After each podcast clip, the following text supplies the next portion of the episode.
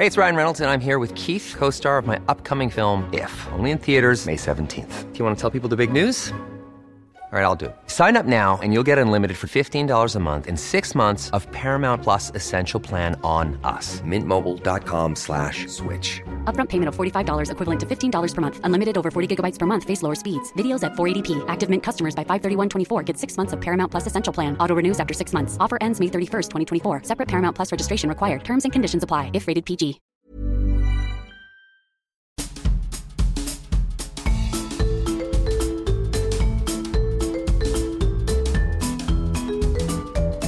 Vous écoutez le podcast de So Sweet Planet.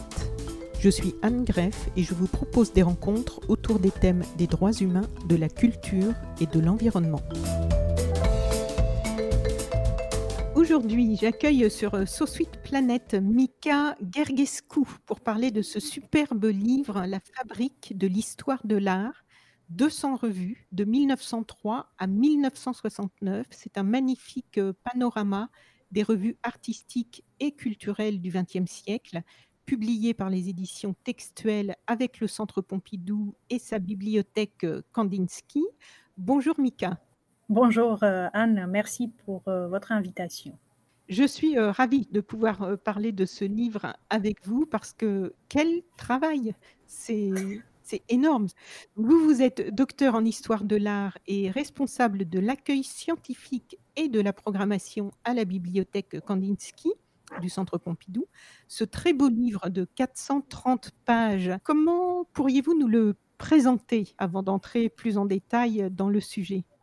Je pense que vous avez bien commencé quel travail. Euh, et peut-être je rajouterai, c'est un travail d'abord, c'est un travail collectif ensuite, et, c'est une collection. C'est un, un, petit, euh, un tout petit aperçu euh, à travers ces 200 revues d'une euh, collection euh, très très conséquente qui est aujourd'hui euh, conservée, hébergée par la bibliothèque Kandinsky, qui est petite parenthèse, mais qui est importante, la, la bibliothèque du Musée national d'art moderne au Centre Pompidou.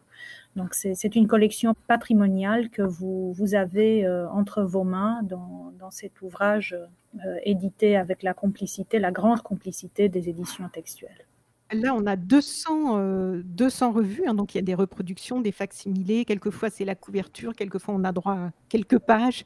On aimerait toujours en, voir plus, tellement c'est passionnant et, intéressant visuellement et pour le fond, on va en parler. Mais en fait, j'ai vu que cette collection, il y a plus de 8000 revues Ouais, je ne pense pas qu'on connaît le, le, chiffre exact. C'est une sélection de 200 revues sur un ensemble qui aujourd'hui doit approcher plutôt les 9000 titres de revues, euh, toutes disciplines euh, culturelles, on va dire, euh, de, de, manière la plus englobante possible, qui sont aujourd'hui conservées euh, à la bibliothèque Kandinsky parmi d'autres collections, collections documentaires, euh, archivistiques euh, très importantes sur euh, l'art moderne et contemporain du XXe siècle. Donc il y a cette spécificité du XXe siècle qui est, qui est aussi représentée dans, dans cet ouvrage. Et l'idée est née euh, quand et comment de réaliser ce livre et ça vous a pris combien de temps? Parce qu'il y a évidemment les reproductions euh, visuelles qui nous permettent de voir euh, vraiment ces... Mais il y a surtout avec des petits textes la remise dans un contexte à chaque fois. Tout à fait. Et c'est une idée sans doute qui était une idée latente de présenter cette collection de revues et c'est une idée qui, qui s'ancre, s'enracine tout d'abord dans les expositions que le, le Musée national d'art moderne a consacrées euh, au parcours des revues, au parcours revuistique. Et comme ces expositions de revues se sont euh, accumulées ces dernières années, c'est sans doute un effet revue euh, qui est très très intéressant et qui a conduit de manière très très généreuse, les Marianne Théry et les éditions textuelles, de nous approcher justement pour présenter cette, euh, cette collection de revues. Et par ailleurs, j'évoquais tout à l'heure un travail collectif de les collègues euh, de, la bibliothèque Kandinsky, ma collègue Laurence Gay Parmentier, euh, notre ancienne collègue Stéphanie Rivoire et, Didier Schulman ont participé dès le début à ce, concept de publication que nous avons accompagné aussi avec la complicité d'autres collègues par ailleurs qui sont spécialistes de certains terrains et de certaines euh, disciplines euh, d'ailleurs. Peut-être on, on, évoquera un peu plus tard euh, ces différentes interventions dans la publication. Donc, pour revenir à votre question, c'est une idée qui germait et c'est une, une, idée qui se voit aujourd'hui concrétisée dans cette anthologie de, de titres. Alors, avec la présentation de ces revues, vous nous faites voyager, parce qu'on traverse le siècle, donc on voyage dans le temps, puis on voyage sur la planète aussi. Hein. Donc vous nous faites voyager de Prague à Montevideo, de San Francisco à Saint-Pétersbourg, de Tokyo à Mexico, de Belgrade à Lagos, de Sao Paulo au Brésil à Paris, en passant par Berlin et Milan. J'aime beaucoup les dernières phrases de l'introduction que vous avez signée et qui disent Traverser une partie du XXe siècle en revue, c'est témoigner de la vivacité et de la pertinence de ces publications atypiques, toujours nouvelles, toujours critiques, attrapant l'esprit du temps et étant modelées par lui. La revue ne cesse de provoquer, d'agiter et de convoquer les inventivités et les intelligences. À titre personnel, qu'est-ce qui vous a le plus marqué, surprise dans ce travail? Euh, c'est une question qui, me traverse toujours d'ailleurs et, je la dois toujours à, mes collègues et des collègues chercheurs ou des collègues conservateurs ou des collègues bibliothécaires. Euh, je pense profondément que, la revue d'art, c'est euh, un, formidable terrain euh, et un formidable laboratoire. c'est peut-être banal pour, pour tous les experts des études de la revue qui le savent déjà et qui savent à quel point la revue est un, un objet très très plastique euh, et qui change beaucoup, qui change beaucoup tout le temps, qui se contredit, qui, qui accueille parfois des contributions absolument remarquables entre ses pages, mais qui s'épuise très vite. C'est le, le rôle de la revue de, de devenir, euh, de, de, de, la laisser tomber très vite. Ce qui est très intéressant avec le corpus des revues d'art euh, d'architecture ou de design, c'est à quel point l'histoire de l'art moderne est construite euh, dans, entre les pages de, des revues. Et, et, comment les articles ou les artistes qui ont fait cette histoire-là euh, de l'art moderne et contemporain passe par la revue comme un, outil formidable de, de, travail artistique ou de travail critique. Et c'est pas anodin aussi que les, dernières années ont vu se multiplier dans le champ scientifique, dans le champ académique aussi, de très nombreux euh, projets de recherche sur les revues. Euh, sur les revues et il y a différentes euh, chercheurs, euh, je peux les citer si vous souhaitez, d'Evangelia Stead à Zaya Ramani ou à échelle internationale de Béatrice Colomina à, tout le réseau Esprit qui étudie aujourd'hui les revues d'art qui, qui, mène un, un, travail absolument formidable sur, sur les revues d'art, sur les revues culturelles, comme outil de la modernité, outil de l'avant-garde. Et cette, euh, cette inventivité-là, euh, bien sûr, j'en suis habitée euh, et, la collection est, habitée par, par cette modernité. On reviendra peut-être aussi sur le caractère très international des revues, mais c'est placé à la bibliothèque Kandinsky, on capture cette dimension internationale avec beaucoup de facilité à travers les revues. Mais à la bibliothèque, c'est accessible au grand public, le, toute cette pas accessible au grand public. Le profil de la bibliothèque Kandinsky, c'est d'être une bibliothèque euh, spécialisée en histoire de l'art moderne et contemporain et qui s'adresse à des chercheurs plutôt confirmés parce que vous avez des, des, objets patrimoniaux euh, qui ont besoin d'un soin euh, attentif et d'une attention euh, importante pour, pour la manipulation et pour le, le travail de chercheurs. Tout à fait, précieux. rares, précieux, mais il n'empêche, ils sont accessibles et, et on essaye de, de les communiquer, euh, soit dans leur format matériel, parce que c'est important d'avoir cette matérialité-là, soit à travers des campagnes de, numérisation et de, diffusion auprès des chercheurs. Euh, et pareil, je crois qu'on reviendra euh, sur cet aspect, euh, la mise en ligne de, des revues, des grandes bases de données et de ressources numériques, de, revues d'art à travers le monde. D'ailleurs, ont constitué un formidable levier pour, pour les nouvelles études et pour les nouveaux chercheurs, pour les artistes surtout, pour les artistes et pour les, les designers et pour les architectes pour révisiter cette histoire. Alors la période couverte par ce livre va de 1903 à 1969. Pourquoi ces dates? Euh, Parce que c'est une histoire très subjective. Euh, et ça, on, le dit, on l'assume.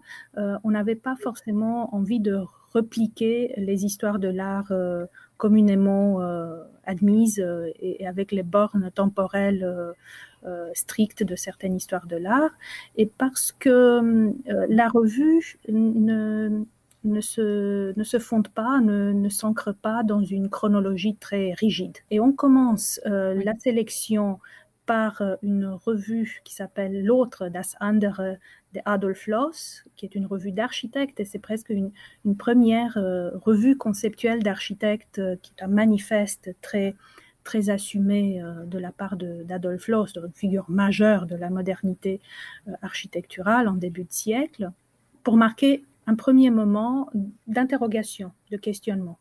Et on, clôt cette sélection sur euh, une revue euh, qui s'appelle Art and Language et qui est une revue conceptuelle, d'art conceptuel et qui marque une autre rupture qui débouchera par la suite euh, sur un genre spécifique de la revue d'artistes, sur la revue d'art et sur des pratiques conceptuelles qui marquent euh, une étape dans cette histoire revuistique.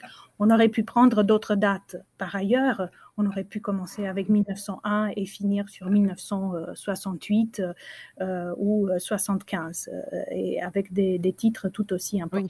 J'imagine que ça, aurait, ça, doit être assez énorme à partir des années, euh, bah, toute la culture ensuite des années 60, euh, avec tous les différents mouvements, mais le mouvement hippie et toute la musique et tout ce qui s'est croisé. Euh, visuellement, il y a eu aussi beaucoup de revues, mais après, ça doit être compliqué de savoir où commence et où s'arrête la revue culturelle aussi, parce qu'il y a eu un peu tout et n'importe quoi après dans ces années-là, qui ne sont pas couvertes hein, d'ailleurs par le livre. Mais je me suis posé la question parce que du coup, j'étais presque un peu frustrée à la fin du livre de me dire, ah oui, c'est vrai, ça s'arrête en 69 c'était notre frustration aussi, parce que l'exercice est assez difficile d'isoler de, son titre toute discipline euh, culturelle confondue.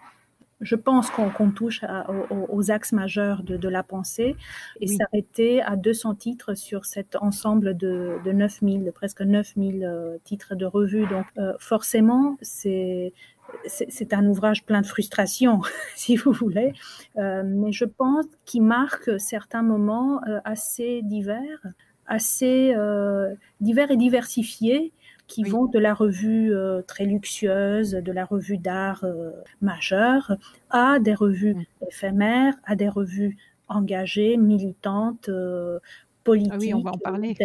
Voilà, on va en parler, sans doute.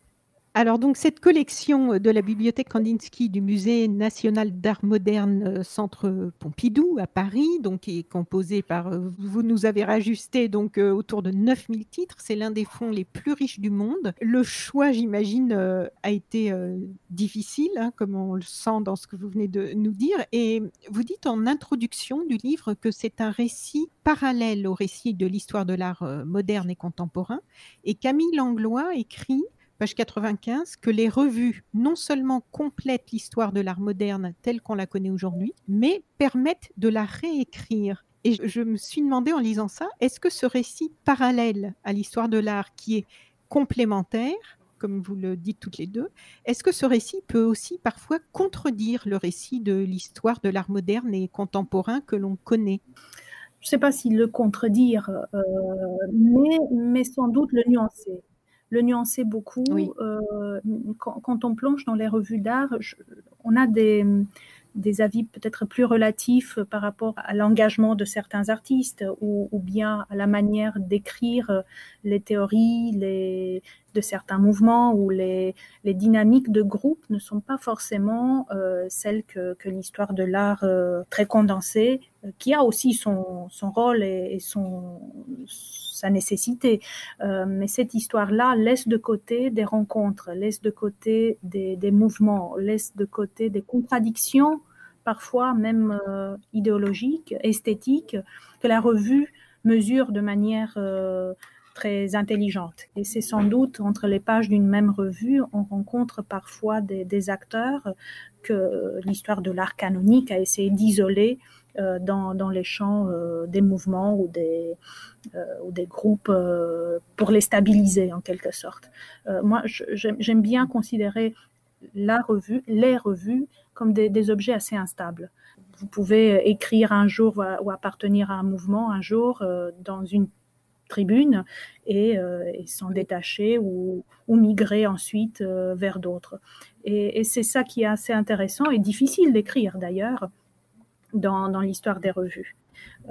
mais mais ce, n'est que des, moments T, dans un instant T, qui, peuvent être isolés dans, dans les revues. Et de l'autre côté, il y a des revues qui gardent leur cap de manière très, très stricte aussi, et ils ne, se détachent pas de leur feuille de route. Et, vous avez des, revues conceptuelles, par exemple, ou des revues militantes, engagées, politiques, qui gardent leur feuille de route euh, de manière très rigoureuse. C'est ça qui est intéressant aussi. Oui. Alors quand même, ce qui m'a frappé, euh, je ne sais pas du coup si la sélection que vous avez faite est, le reflet euh, d'une réalité, mais dans ceux qui ont créé ces revues, les femmes sont quasiment inexistantes. Il y en a quelques-unes, mais quand même, elles sont tellement rares. Euh, je pense qu'on la sélection que nous avons opérée rend euh, réintroduit des figures femmes quand même dans cette histoire euh, des revues. de Margaret Anderson qui et Jane Heap qui avait piloté une revue moderniste euh, The Little Review à Paris, entre Paris, New York et Chicago, euh, jusqu'à Vittoria Ocampo, jusqu'à des, figures peut-être moins connues justement par cette histoire de l'art qui, qui, se concentrait plutôt sur des hommes euh, éditeurs. Mais The Tiger's Eye, c'est Ruth Steven qui, qui mène, mène la, revue. elles sont traversées par des figures de, femmes directrices, de femmes éditrices. Et, je pense que la sélection raconte une histoire aussi de femmes éditrice qui est, qui est importante. Mais, mais c'est vrai que, que, vous avez moins de, de, directrices euh, de, de, revues dans les années 20-25. Mais ça s'équilibre euh, en termes de, parcours euh, éditorial. Et je pense qu'on aurait pu rajouter d'autres, d'autres figures féminines de, femmes éditrices, de femmes directrices.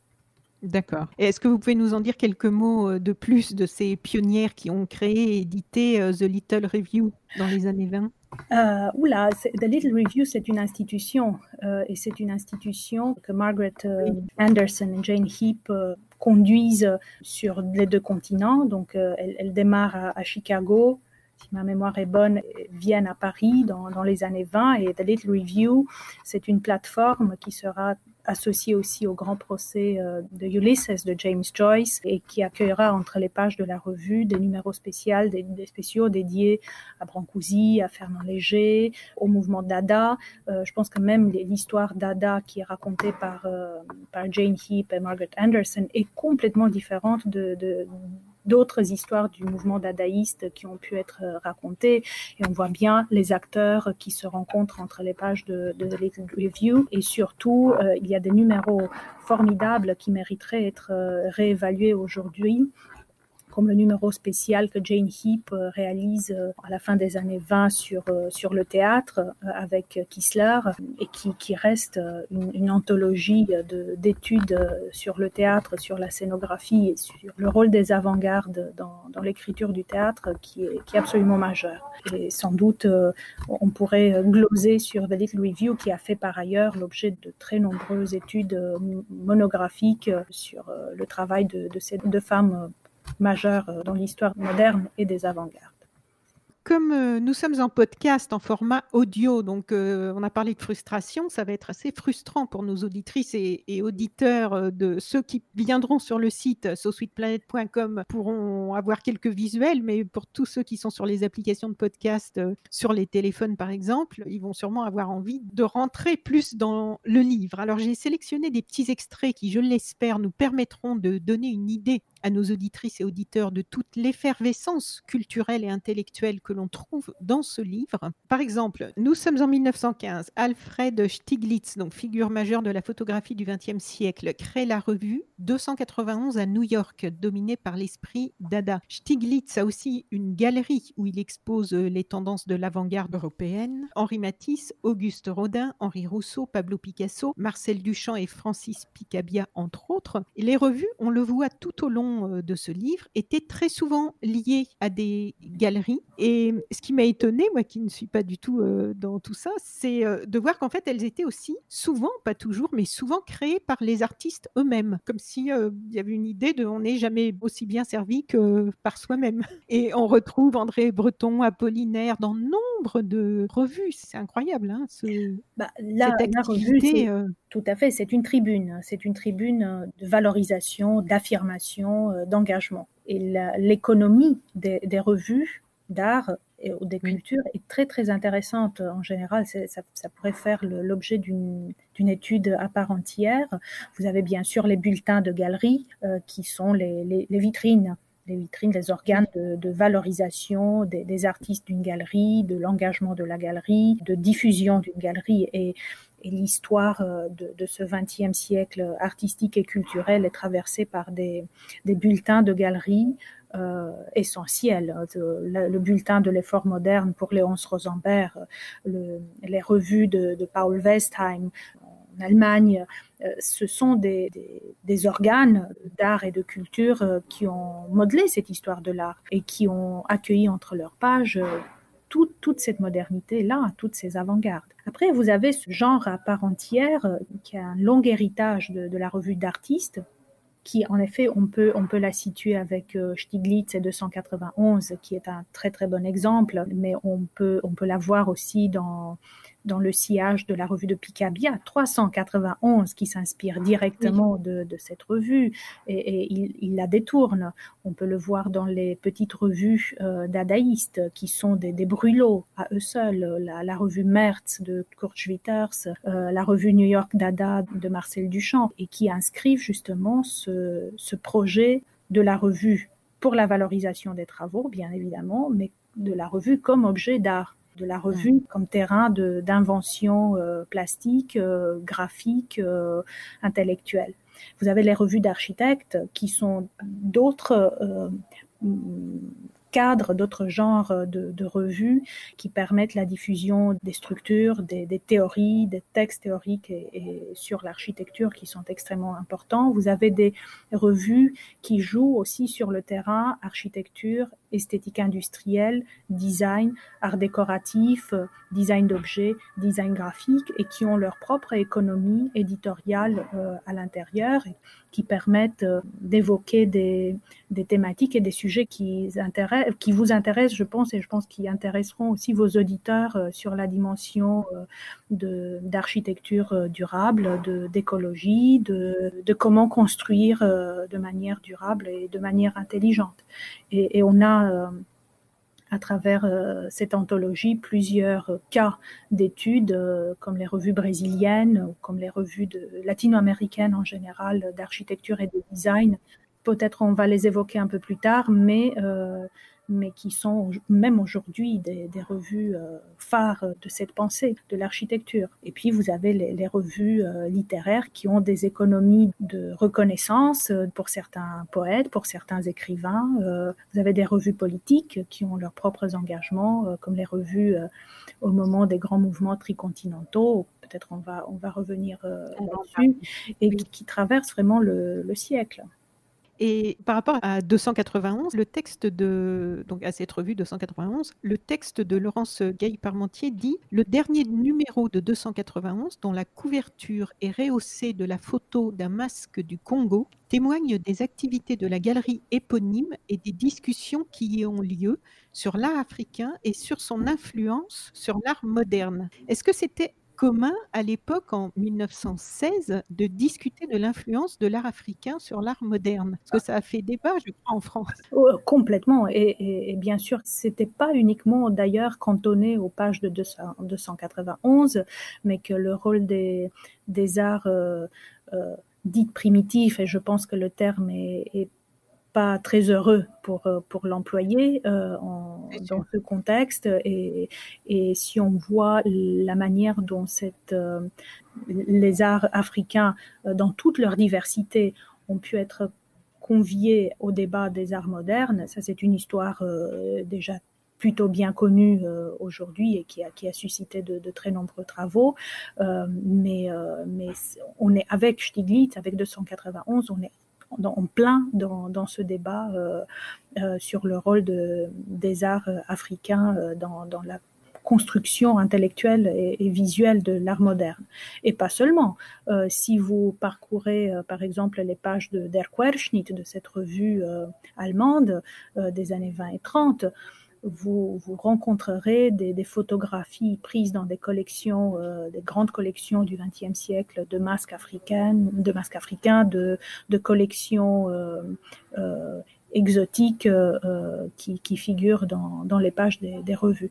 Donc, on revient encore à, à cet euh, aspect qu'on évoquait en tout début de, ce dialogue sur quel récit parallèle et quel récit de l'histoire de l'art on raconte.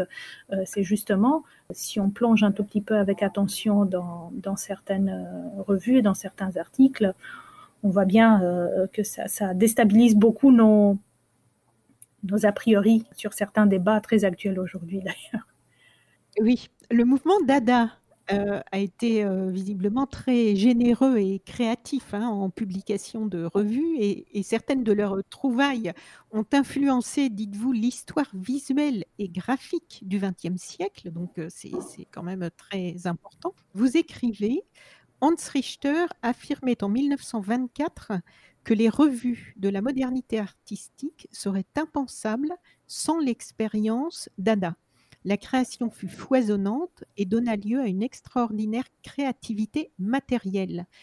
Et on voit là toutes les formes, hein, tracts, affiches, revues éphémères, papillons, dépliants, feuillets volants, almanachs, véritables laboratoires typographiques et véritables outils de promotion des activités du groupe élargi. Est-ce que l'on retrouve encore aujourd'hui trace de cette influence? Oui, on la retrouve et on la retrouve. Il faut, il faut la chercher peut-être euh, auprès des jeunes artistes et des jeunes designers et des jeunes euh, typographes qui, qui réinventent aujourd'hui peut-être beaucoup plus dans l'espace digital, mais sans, sans abandonner complètement le, le, médium matériel de la revue. On la retrouve, cette énergie. Dada décloisonne tout euh, avec cette force de, de destruction et de négation qui lui est propre, mais avec une force euh, paradoxalement très constructive et très inventive au niveau des revues. Bon, vos auditeurs ne pourront pas les voir, mais il faut imaginer que, que tout est éclaté entre les pages d'une euh, revue Dada, euh, la page elle-même, les mots, euh, les, structures, les dynamiques internes de la page avec des diagonales ou, des éclatements de mots saisissants. La revue, encore une fois, la revue Mertz de, de Kurt Schwitter, qui est, qui à la fois sur cette, euh, ce balancement entre euh, l'éclatement d'Ada et, l'ordre de constructiviste qui, s'impose euh, sont des exemples majeurs de, de cet éclatement-là, typographique, graphique, et avec des structures de, de, pages remarquables. Il y a une autre figure majeure qui est entre ces deux de termes de dadaïsme et constructivisme, c'était Van Duisburg, qui qui est un double dadaïste, avec sous, le pseudonyme Ike Bonset et qui est l'un des, créateurs majeurs de revues des années 20 et qui invente cette revue qui se lit dans tous les sens de lecture, qui s'appelle Mécano euh, et qui inclut des objets curieux, des, dynamiques de lecture différentes, euh, des photographies euh, et des, des, photomontages extrêmement importants avec des couleurs différentes. Donc il y a cette matérialité et les elle est exploitée au maximum dans les revues Dada et on la retrouve d'ailleurs comme un, fil rouge euh, sur tout le XXe siècle jusqu'à nos jours. Euh, vous avez des, des, reprises des revues Dada, des, détournements, des déclinaisons des revues Dada dans les années 50, dans les années 60, dans les années 70, quand il y a une belle dynamique post-dadaïste en terre américaine, et jusqu'à aujourd'hui. Et, ça se passe par des typographies, par des matérialités très très diverses. Et par un esprit euh, irrévérencieux, euh, foncièrement irrévérencieux euh, et, respectueux du support. Donc c'est cette contradiction-là qui, qui, donne des résultats graphiques remarquables. Alors on voit aussi à travers ces revues les influences d'autres cultures qui traversent les frontières. On peut trouver par exemple en 1918 à Amsterdam la revue Wendingen, Wendingen sur laquelle Voilà, sur laquelle le texte, heu, du livre précise: «De facture singulière pour l'époque, avec un format carré de 33 sur 33 centimètres, imprimé sur papier de riz, exclusivement au recto des pages et relié par un ruban de raffia. La revue témoigne d'influences orientales et japonaises très prisées dans les années 20, 1920. D'une présentation intérieure très étudiée, sa typographie lyrique et son apparence expressive en font un magazine d'une élégance et d'une beauté surprenante de modernité. On voit bien se tisser, vous l'avez bien dans votre sélection, euh, on le voit au fil des revues, on voit se tisser un réseau d'artistes et d'intellectuels qui relie plusieurs points du globe bien avant Internet et les réseaux sociaux, avec des échanges, des influences, des collaborations. C'est assez fascinant parce que ça a l'air de créer vraiment une dynamique à l'époque, ces revues, une, une dynamique différente peut-être de celle créée par les œuvres elles-mêmes. Tout simplement parce que la revue, euh, la revue circule plus vite qu'une œuvre. Elle se diffuse plus vite, euh, bon, par les abonnements, par les souscriptions, mais elle se colporte plus vite. Euh, on la prend en- dans sa valise et, on la diffuse. Il y a une figure exceptionnelle de ce point de vue de grand colporteur et animateur de revue qui est Marinetti, père de, de- des revues futuristes euh, et animateur de, de revues futuristes à lui seul euh, ou Prampolini ou De Perro qui sont, qui sont des figures très très importantes. Mais Vendingen, euh, par exemple, c'est une revue remarquable parce qu'elle arrive à tisser ce réseau par le biais des architectes, par le biais des décorateurs, par le biais des graphistes qui sont associés pour illustrer les couvertures de la revue Vendingen. Euh, bon, l'école euh, des, des revues euh, néerlandaises est une école majeure euh, du XXe siècle et un laboratoire typographique euh, qui se prolonge jusqu'à nos jours euh, en termes d'innovation et, d'inventivité. Ah, C'est clair que le territoire néerlandais en termes de création de revues est à, à l'avant-garde du support matériel et de la qualité des revues réalisées.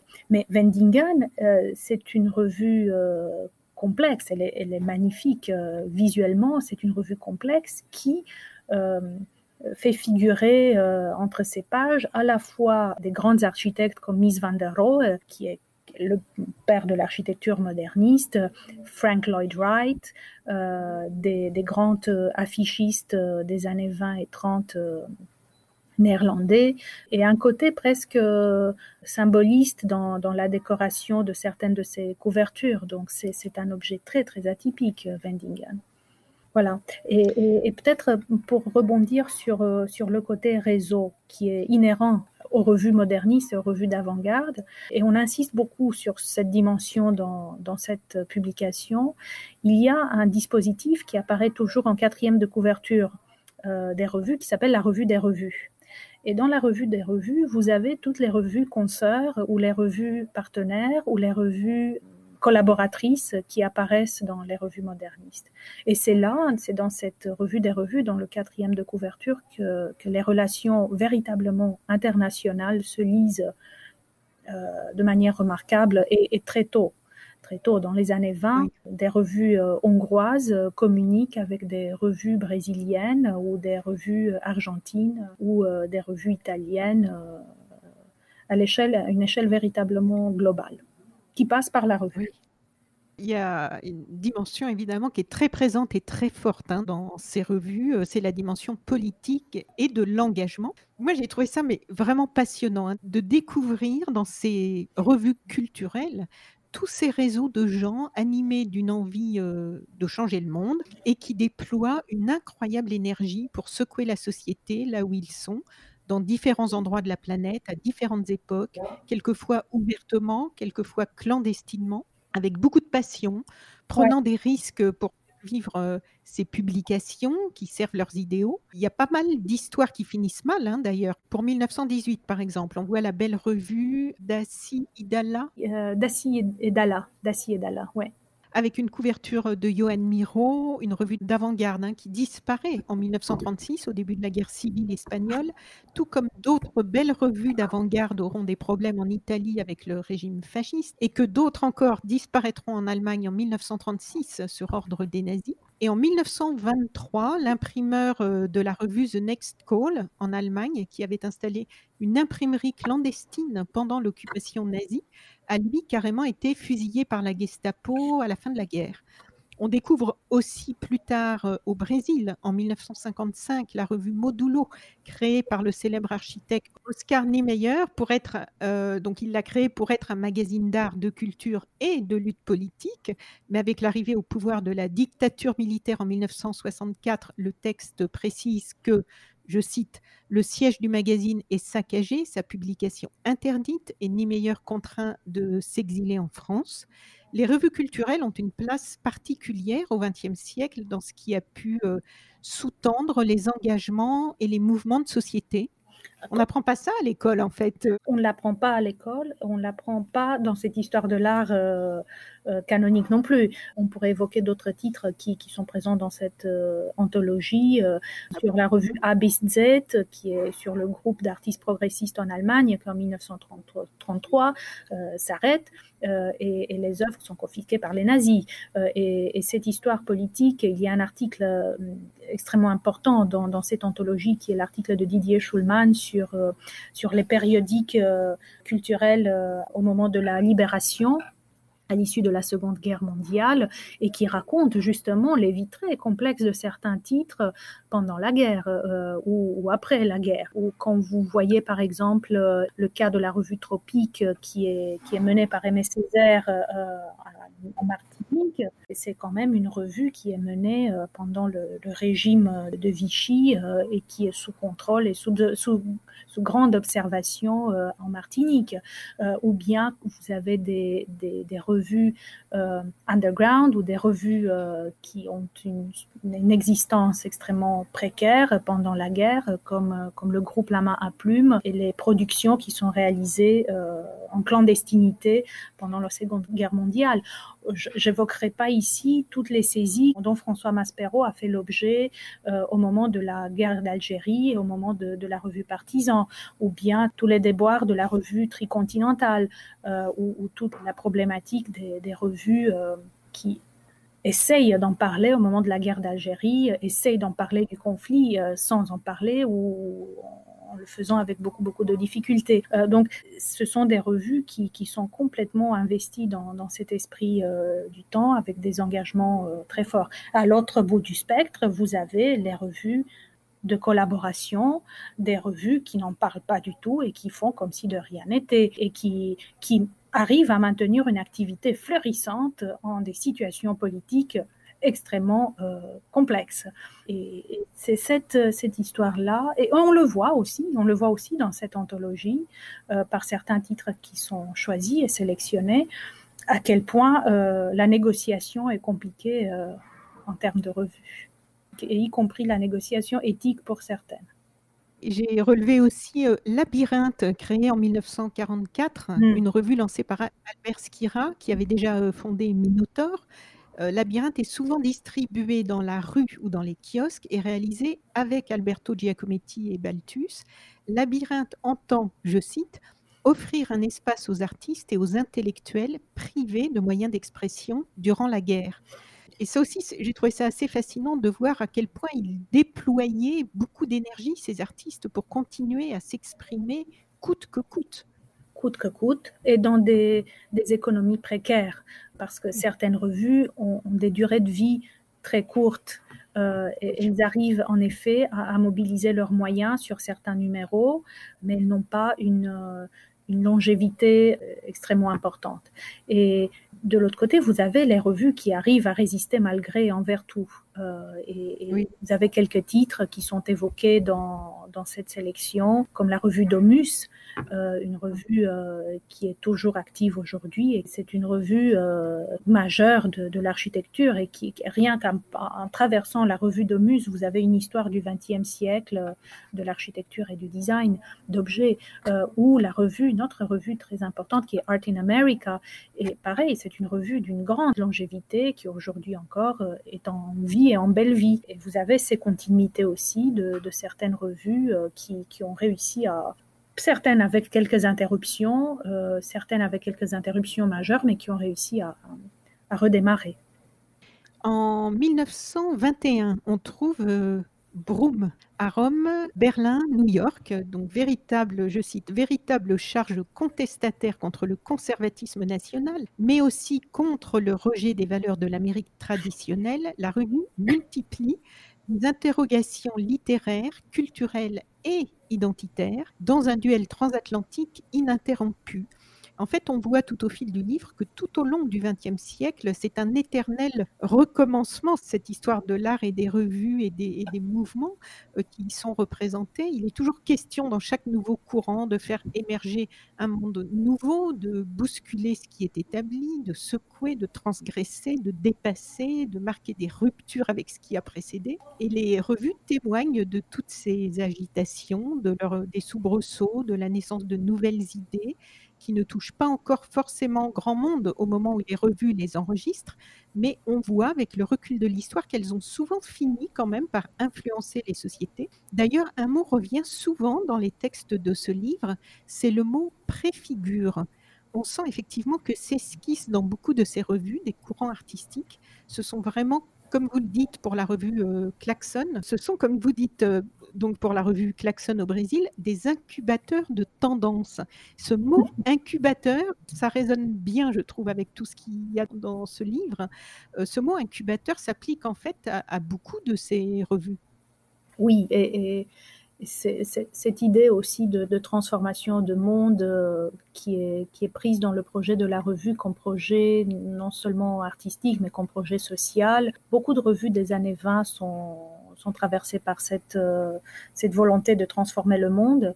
Je crois que les, revues euh, constructivistes qui, sont très très impliquées dans une action élargie sur tous les registres et dans tous les domaines de la vie, de la vie quotidienne sont des belles incarnations de ces projets sociaux et artistiques et culturels très, très fusionnels presque et qui enregistrent aussi les, dynamiques euh, de la vie quotidienne et de la vie moderne. Les changements technologiques, les, changements de, de comportement, les, les projets littéraires, tout, ça, c'est pris dans, les revues et sans doute d'autres projets politiques, on, peut en retrouver aussi dans les années 50 et, 60 et on en trouve peut-être moins aujourd'hui en termes de d'ampleur de, projets intellectuels et de projets culturels portés par les revues, euh, mais sans doute ces, moments sont peut-être des moments utopiques euh, parce qu'ils préfigurent des utopies pour certains cas, mais euh, qui restent, qui ont cette énergie utopique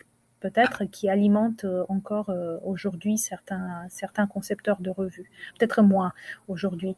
Mais, mais vous l'avez sur différents registres, sur les revues constructivistes que j'évoquais tout à l'heure. Vous l'avez aussi sur une autre revue qui est remarquable, qui est la revue La Russie en construction, qui était un organe de, de propagande euh, pour, euh, c'est un autre outil, euh. c'est un autre outil de, transformation du monde qui respecte des, la logique du, du, réalisme soviétique et d'une société soviétique qui, qui souhaite se, se, communiquer à travers les revues. Il ne faut pas oublier que cette revue était diffusée dans quatre langues et à l'échelle planétaire. Donc, hum, vous avez différents projets sociaux qui, sont, qui alimentent les, projets de, de, revue et qui, qui sont des projets de, transformation, en effet. Et dans cet esprit de préfigure, euh, est-ce que vous pourriez nous dire quelques mots de Black Mountain Review?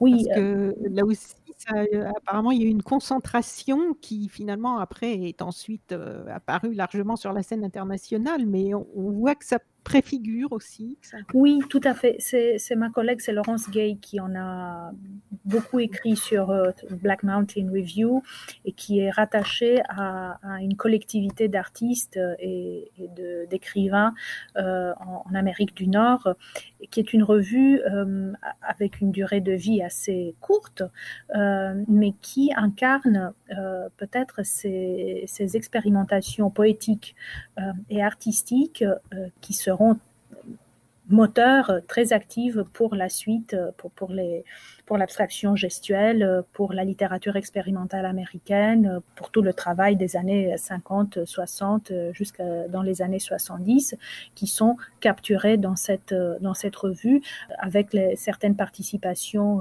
extrêmement importantes de la Generation Beat, de Allen Ginsberg, de, de, ce que deviendra par la suite la Beat Generation. Donc, ce sont des, oui, des incubateurs de, de toute petite durée, mais qui font long feu qui font en effet.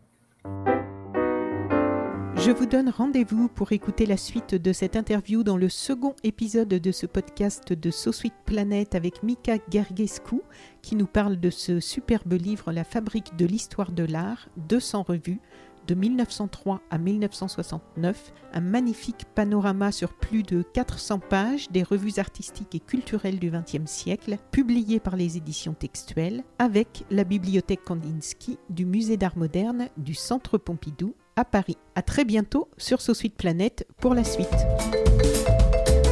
Chères auditrices, chers auditeurs, si vous avez apprécié ce podcast de So Suite Planète, N'oubliez pas de lui mettre un avis favorable sur votre application de podcast, par exemple 5 étoiles sur Apple Podcast, et de rédiger un avis sympathique. Cela me fera plaisir.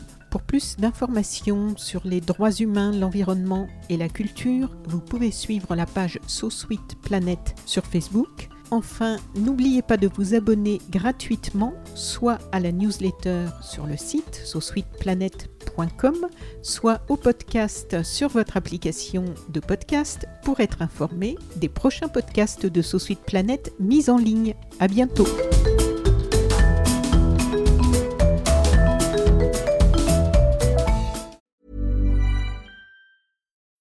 When you need mealtime inspiration, it's worth shopping Kroger, where you'll find over 30,000 mouthwatering choices that excite your inner foodie. And no matter what tasty choice you make, you'll enjoy our everyday low prices, plus extra ways to save, like digital coupons worth over $600 each week. You can also save up to $1 off per gallon at the pump with fuel points. More savings and more inspiring flavors make shopping Kroger worth it every time. Kroger, fresh for everyone. Fuel restrictions apply.